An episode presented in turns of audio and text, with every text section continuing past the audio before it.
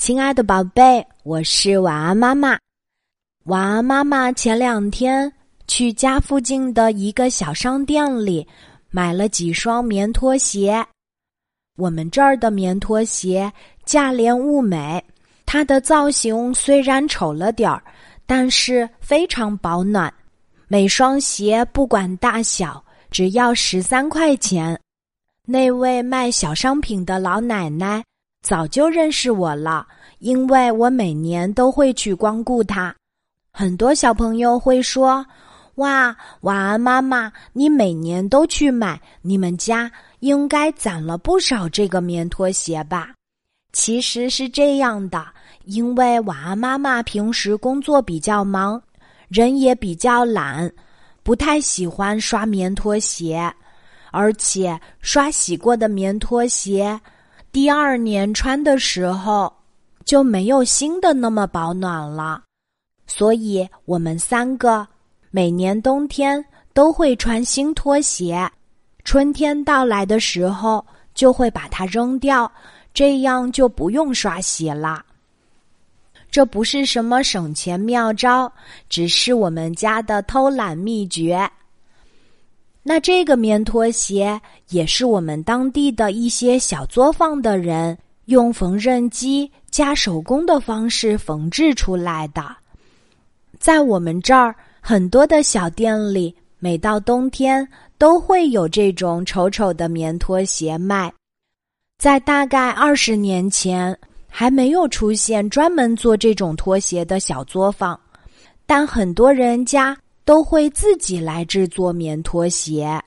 我记得那个时候，晚安爸爸和晚安妈妈还没有结婚，我们还在谈恋爱的时候。有一次，我去晚安爸爸家做客，他的妈妈，也就是晚安奶奶，从房间里拿出三双他亲手做的毛线拖鞋。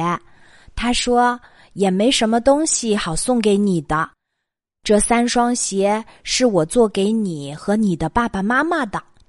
我一看，那拖鞋看上去非常温暖，是用毛线编织，里面塞上海绵，再加上橡胶底缝制而成的。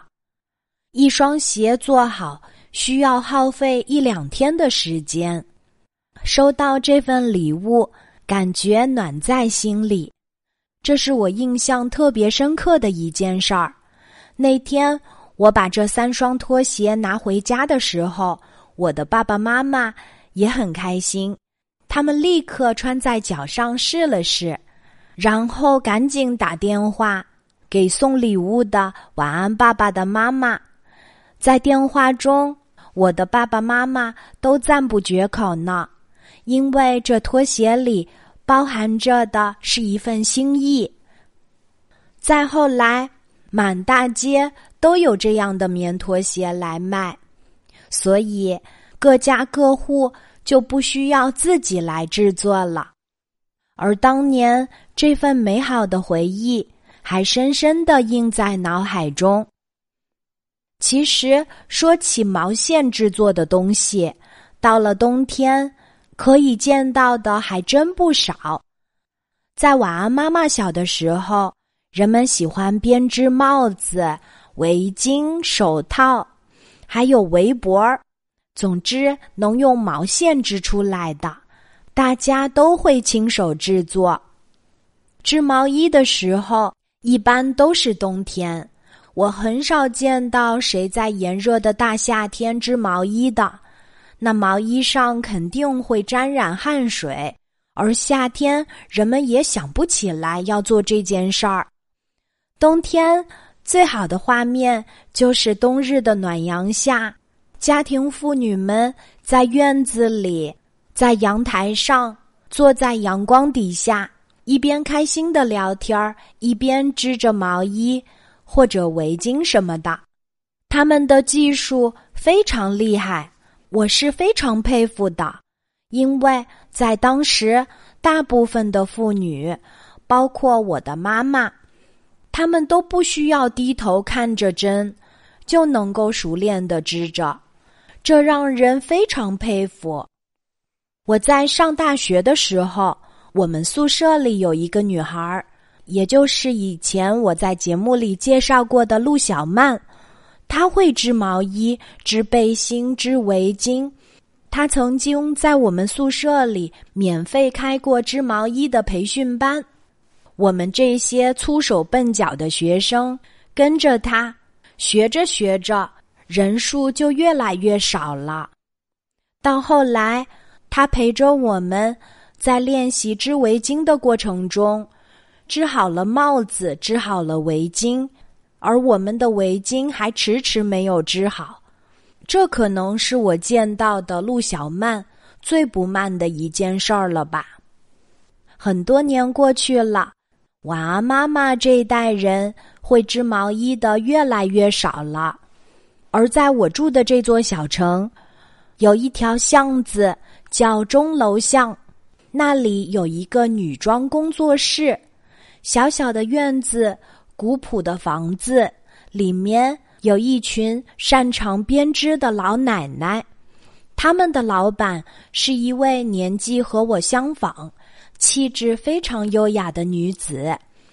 她在上大学的时候学的是女装设计，回到老家之后成立了女装工作室。她会设计一些比较前卫、时尚的毛衣款式，然后请工作室的这些老奶奶帮他实现自己的设计。老奶奶们一个个都是非常厉害的编织师傅，他们只要拿到设计稿，很快就能够制作出理想中的样子。而这些时尚前卫的毛衣。都是独一无二的定制款，他们每一件的价格甚至飙到了三四千。当然，老奶奶们是拿不到这么多钱的。这件衣服的价值在于它的设计和想要表达的内涵。据说，这些衣服都会挂在上海梧桐区的一些时尚小店里来进行售卖。这让我想到了鲁迅先生在《藤野先生》里写的那段话：“北京的白菜运往浙江，便用红头绳系住菜根，倒挂在水果店头，尊为椒菜。福建野生的芦荟，一到北京就请进温室，且美其名曰龙舌兰。也许。”很多在上海梧桐区逛街的时尚女性，根本想象不出自己选购的一件毛线外套是出自一座小城的女设计师之手。我发现，越来越多从事设计方面工作的年轻人选择回到老家创业。其实这样的现象挺好的，在小城里。创业的成本更低，而同时也少了上下班的通勤时间，有了更多的时间和充沛的精力用来创作。所以，不管是在哪里，厉害的人总是能够焕发出光彩来。好啦，今天晚安妈妈和小朋友们的分享就到这里，谢谢你喜欢收听晚安妈妈小时候。小宝贝，睡吧，晚安。